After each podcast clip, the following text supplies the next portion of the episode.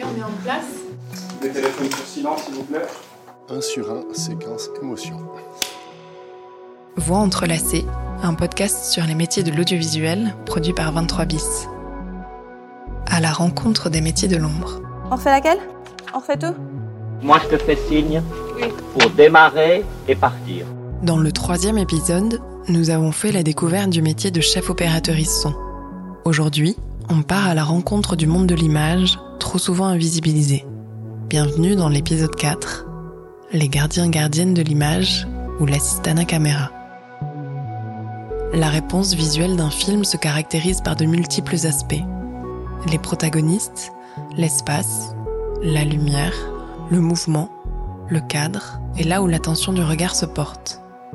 Notre intérêt de spectatrice va être guidé par la mise en scène. Un de ces aspects esthétiques, de clarté et d'intention, se joue par la mise au point de l'image. Cette responsabilité est incarnée par le ou la première assistante caméra, proche du ou de la chef opératrice. Emmanuel nous a été recommandé comme super première, et la simplicité de nos échanges a fait gage de confiance. Guillaume émane d'une grande sérénité. Je l'ai rencontré sur mon premier film suisse, je m'appelle Emmanuelle Benayoun, je suis assistante caméra euh, depuis 7 ans maintenant. J'exerce essentiellement à Paris, mais ça peut être partout en France ou dans le monde. Et je suis depuis un an et demi première assistante caméra parce qu'il y a des échelons dans ces métiers. Et donc je suis passée par toutes les étapes, stagiaire, troisième, seconde et première maintenant. Je m'appelle Guillaume, euh, j'exerce le métier d'assistant opérateur et je travaille euh, en Suisse et en France.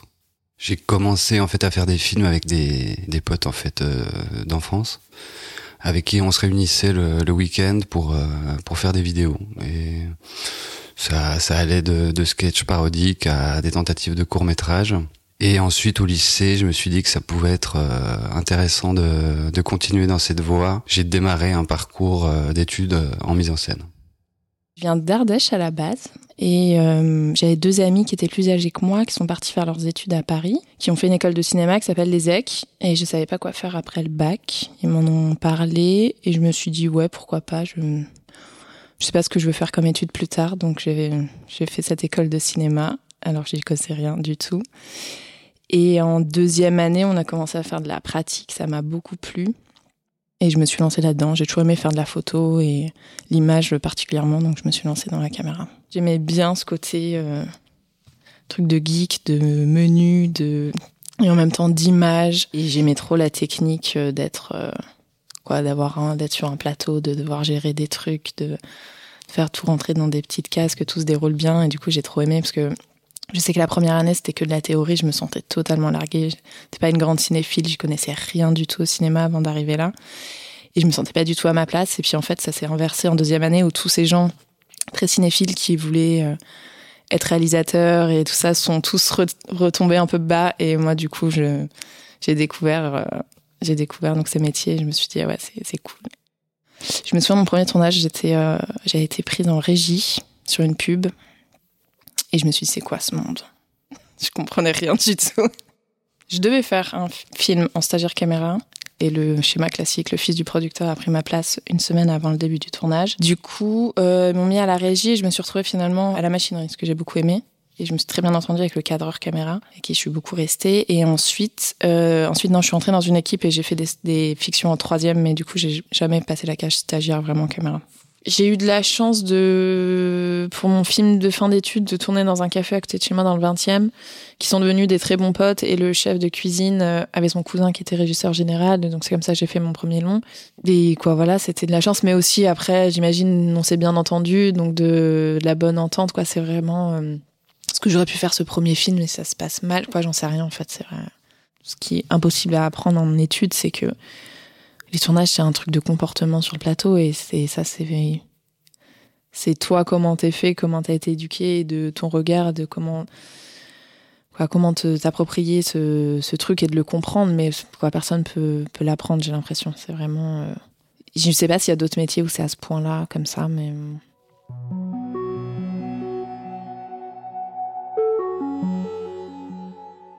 Si on prend vraiment le cahier des charges et la mission principale de, du premier assistant opérateur, c'est vraiment de gérer la question du point et de la mise au point euh, pendant tout le pendant tout le film, pendant toutes les prises. Et donc faire en sorte que euh, partout où on a envie de regarder, si on regarde euh, un acteur ou plusieurs acteurs, qu'on soit euh, net au point sur ce qu'on a décidé avant de tourner le plan. Donc c'est quelque chose de, relativement simple dans le cahier des charges et il faut tout mettre, à tout faire pour que euh, on soit, moi je sois capable à l'aide de, des autres assistants caméra de, de, de faire le point et qu'on rende, on va dire, une, une copie, un, des rushs qui soit techniquement lisible pour pour un spectateur. Ça, c'est un petit peu la grande, la grande mission du, du premier assistant opérateur. Mais après, le, le, travail en lui-même, il commence euh, beaucoup plus tôt. C'est-à-dire, il commence en, en, prépa. En fait, on va chez des loueurs, du coup. Donc, quand on, bah, est validé sur un tournage, en général, c'est soit un chef opérateur qui t'appelle, soit euh, une production. Et du coup, donc, souvent, on effectue les listes caméra. Les chefs opérateurs vont nous dire, euh, on veut ça comme caméra, ça comme optique. Et puis après, c'est à nous de faire la liste de qu'est-ce qu'on a besoin. Euh, soit on va chez, donc chez des loueurs faire des essais caméra et donc on prépare le matériel en général avec toute l'équipe. Trois voire quatre avec un DIT. Donc on prépare ce matériel, on teste tout en une journée. Si c'est une fiction en général une semaine, le soir on impacte tout. C'est soit des livraisons, soit des les machinistes qui viennent charger et on tourne après avec ce matériel.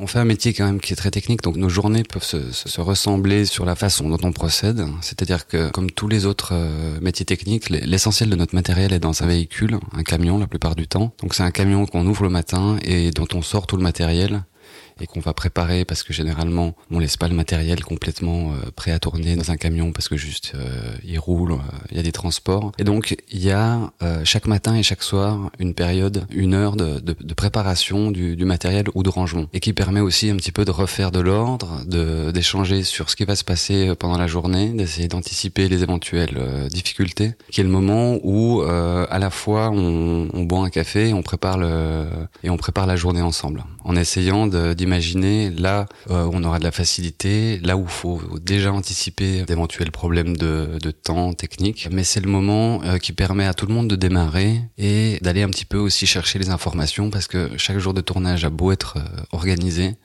il peut y avoir des des choses qui bougent. Tout est susceptible de bouger selon des, histoires de, météo, de scènes qu'on n'a pas pu tourner la veille. Il peut se passer énormément de choses sur un tournage. Donc c'est un peu le moment où tout le monde se, se met euh, au diapason et ensuite on démarre, euh, on démarre la, journée tous ensemble. Ce qui se passe, c'est que dans, la dynamique d'une équipe euh, caméra, moi je vais, je vais essayer d'aller chercher les informations très rapidement auprès de, la mise en scène et du directeur photo. Le, le, deuxième ou la deuxième va, va s'occuper un petit peu de, de préparer le matériel et d'aider à la limite le, le troisième assistant qui s'occupe euh, plutôt des retours euh, des retours vidéo. Euh, et moi, je vais essayer d'aller euh, pêcher les, les, les, premières informations que je vais pouvoir leur, leur communiquer.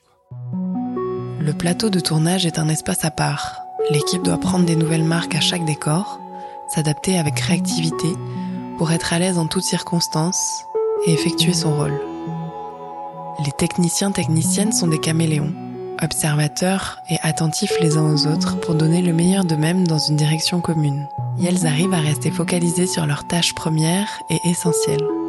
Pour les assistants assistantes caméra, c'est la mise au point de l'image. C'est assez intéressant. Je pense qu'en fiction, c'est très important, notre métier. Bon, c'est très important dans tous les cas, mais en fiction, il y a vraiment un truc de de d'écriture scénaristique avec le point aussi parce qu'il y a des choix de balance de points, des choix de machin donc fait vraiment partie de, des mises en place. On écoute, on partie prendre des marques, on est avec les comédiens, on est vraiment proche. En publicité, c'est quand même un petit peu différent. Tu dois pas prendre de place, mais tout doit être net tout le temps. Et c'est très très dur, de plus en plus dur avec euh, les caméras à plein format, les, les, chefs-op français qui tournent à pleine ouverture et tous ces trucs-là. Et du coup, c'est vrai que notre place, elle est assez... Euh, en pub, je le vois, hein, il y en a qui sont... qui arrivent, les marques et tout. Puis en fait, tu, tu peux pas, en fait. C'est vraiment...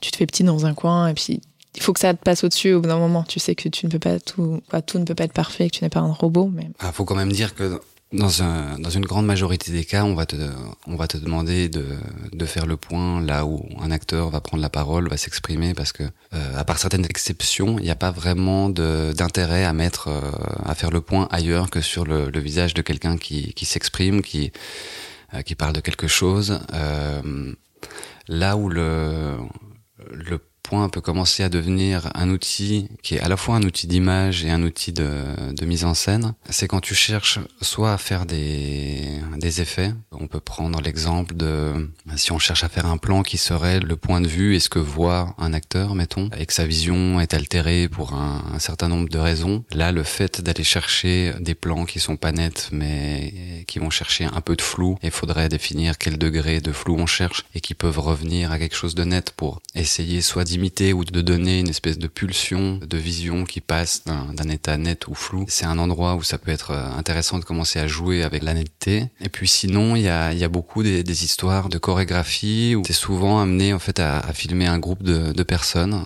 La, mise en scène aujourd'hui fait qu'on on est beaucoup en train d'essayer de enfin beaucoup c'est pas c'est pas une règle générale mais que le, le cinéma de fiction a un peu le besoin de se de se libérer d'un carcan où euh, il est posé où on a des, des choses lourdes. On essaie de, de, retrouver une liberté qui était un petit peu démarrée avec la, la nouvelle vague mais cette idée d'essayer d'injecter euh, de, de, la vie du, du, documentaire dans la fiction. Et donc tu vas te retrouver dans, dans beaucoup de cas à faire des plans dont on, on définit un peu quand, quand ils commencent et où ils vont terminer mais ce qui va se passer à l'intérieur va rester quelque chose d'un petit peu euh, hasardeux, ou en tout cas, on se dit qu'on va aller chercher des choses. Et donc on suit des comédiens, on se promène autour d'eux. Et là, je pense qu'il y a une double, euh, il y a une double question qui s'ouvre. Le, le fait euh, qui est de l'improvisation et la deuxième c'est le fait de sentir en fait ce que va aller chercher la personne qui cadre. C'est quelque chose de très physique où tu dois être un petit peu les yeux de, de l'opérateur ou de, ou de l'opératrice? On va pas avoir le temps de parler pendant le plan, donc il faut essayer de sentir sa façon de cadrer, sa façon de passer un visage à, à des mains, de remonter sur le visage de la personne qui est derrière.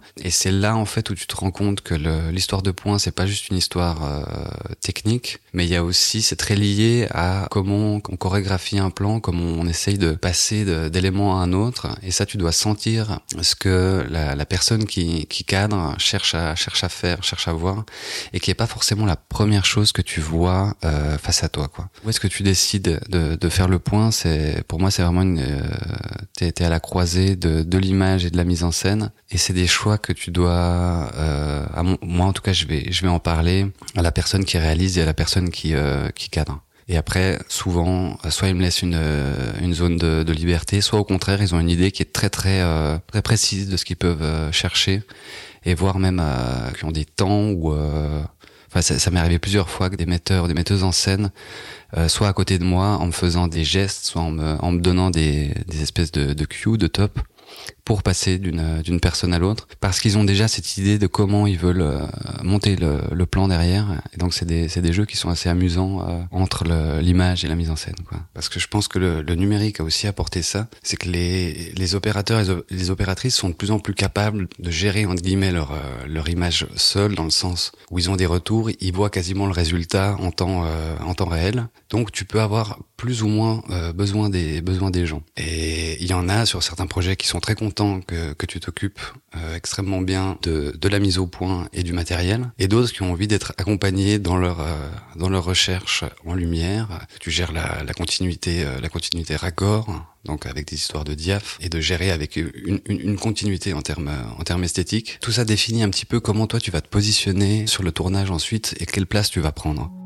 L'implication créative au-delà des compétences techniques est variable en fonction des projets et des personnalités. Comme partout dans la vie, on s'entoure des gens qu'on aime et avec qui on trouve une fluidité. Dans l'audiovisuel aussi, la fidélité est une force et des familles professionnelles se forment. J'ai travaillé pendant 4 ans avec un premier et une équipe euh, autour de ça. Maintenant, je suis passée première, on se croise. Euh, notre troisième qui est maintenant second, euh, je travaille avec lui de temps en temps, mais pendant 4 ans, j'ai eu la même équipe. Après, j'ai un peu vadrouillé. Et maintenant, vu que je suis première, je fais ma propre équipe, donc j'aime bien avoir des gens euh, avec qui je bosse souvent et j'aime bien aussi changer de personne parce que c'est cool de d'avoir plein de plein de nouvelles personnes avec qui travailler. On se connaît quand même assez tous à Paris, on a une grosse bande de la même génération, on est ouais, tous amis et on fait tous le même métier, du coup on se connaît, après on sait qui travaille, qui travaille pas et euh, avec qui tu as plus d'affinité et du coup on... c'est souvent comme ça. Après je reçois aussi des CV ou des gens qui me contactent sur Instagram ou sur les réseaux qui veulent commencer et du coup c'est souvent avec plaisir que je les je les prends avec moi et que je les forme. Moi, je travaille essentiellement avec un chef opérateur, mais c'est pareil, en fait, c'est un ami et le travail est bien fait, puis on rigole bien, puis on parle de nos vies aussi, et puis on partage d'autres choses que juste parler de réglage caméra et d'inclinaison d'écran et de euh, où est-ce qu'on va placer une roulante et charger des batteries. Parce que ça, je pense que ça m'intéresserait pas sinon de faire ce métier si c'était que pour ça. Je me rends de plus en plus compte qu'on est vachement en train de gérer un aspect, euh, un aspect humain et relationnel sur les, sur les tournages, et qui est quelque chose dont on parle euh, assez peu entre nous, je trouve. Et pourtant, on sait tous que le, le milieu du cinéma, pour ne citer que, que lui, est un milieu qui, de base, en fait, fonctionne sur un système qui est quand même très euh, hiérarchique, avec une hiérarchie verticale, qui peut sembler nécessaire pour que autant de personnes travaillent dans le, dans le même sens et qui dans le même temps, suivant comment ce système de, de, hiérarchie verticale est valorisé ou survalorisé produit à mon avis quelque chose de, de néfaste.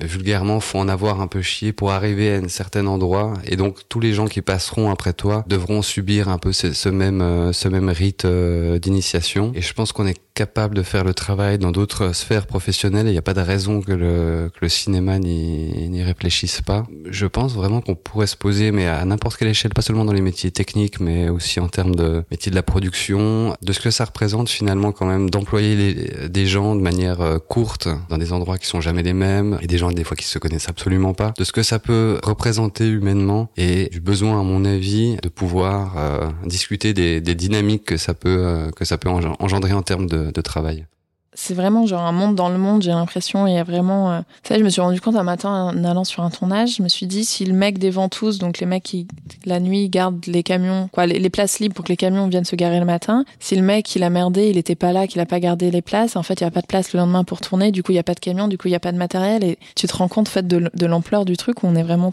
tous interdépendants. Et des fois, je pense que ça ferait du bien à certaines personnes, parce qu'après, je pense qu'il y en a beaucoup qui se prennent la tête et qui deviennent des réals ou des chefs op fous, des comédiens.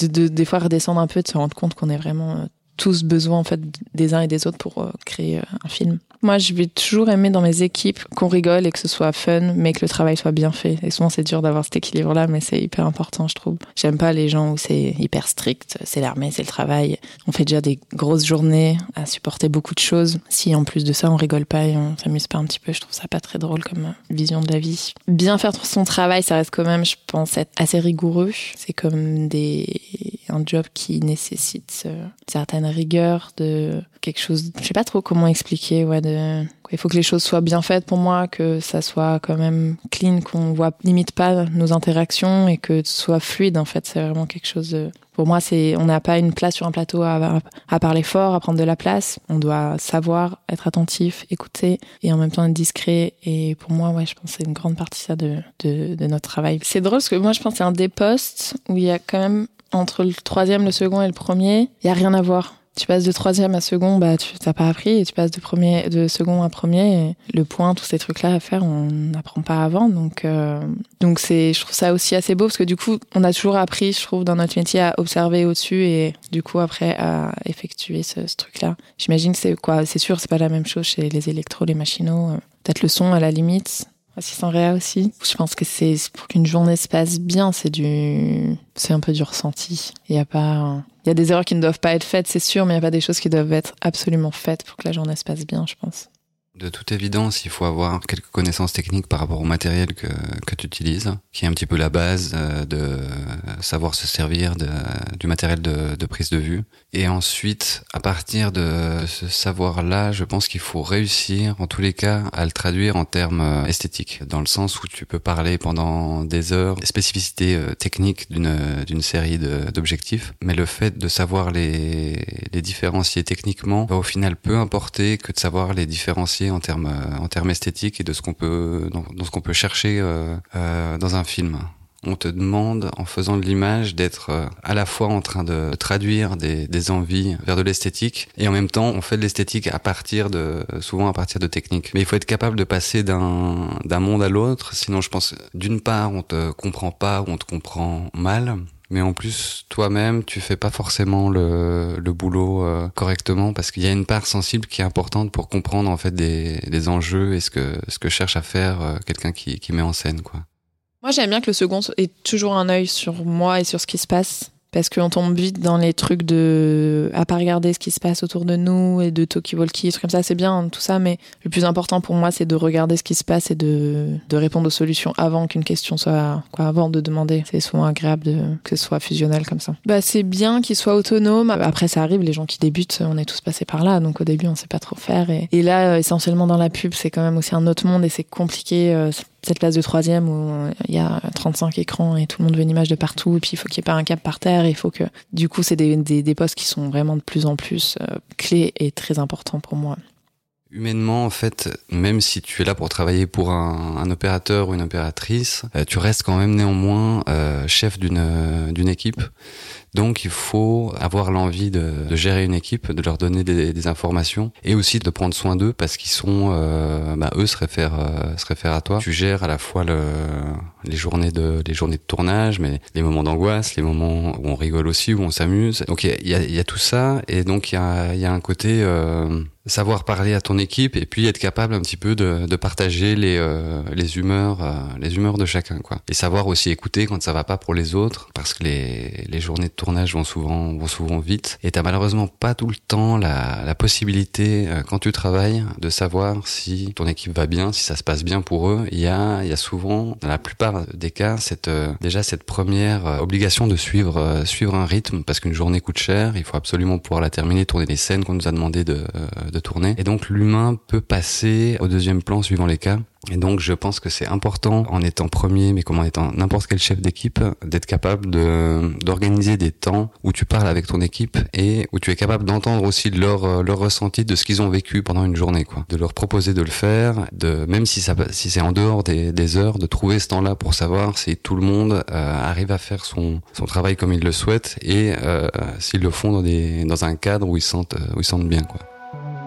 Toujours prendre en considération l'humain, le remettre au centre, garder ses valeurs au cœur de notre travail, c'est vital. Au-delà du projet, des attentes et des contraintes, il est nécessaire de garder en tête les personnes qui sont derrière chaque rôle, de les prendre en considération. Autant que les techniciens techniciennes, les actrices sont soumis à une grande fragilité en donnant de leur personne pour des personnages. Au sein d'un même espace, et elles vivent d'un autre endroit les journées de tournage. Déjà concrètement, il y a un devant et un derrière la caméra, comme un mur invisible qui est défini par le cadre. Il y a donc une place pour chacun chacune.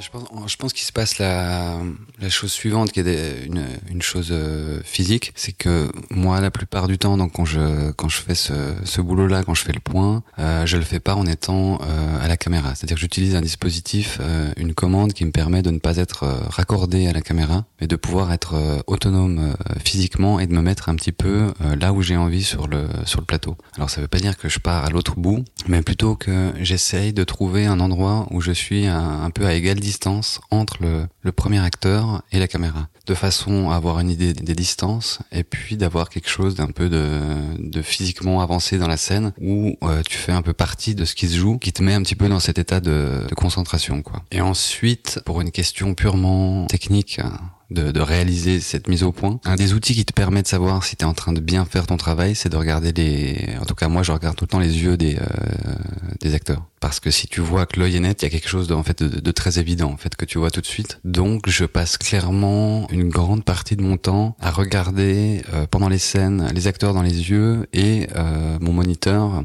qui me permet de passer à ce, ce que physiquement filme la caméra et puis euh, de les regarder eux dans la dans la réalité pour essayer de pouvoir anticiper d'éventuels mouvements ou ou ce qu'ils vont faire en termes de en, en termes physiques quoi. Donc c'est un passage du, du moniteur à eux, mais qui fait que je ouais, je passe beaucoup beaucoup de temps à les euh, à les regarder quoi. Oui non non vous vous trompez pas, il s'agit bien d'une apostrophe. Hein. Voilà, je m'adresse à vous, chers spectateurs.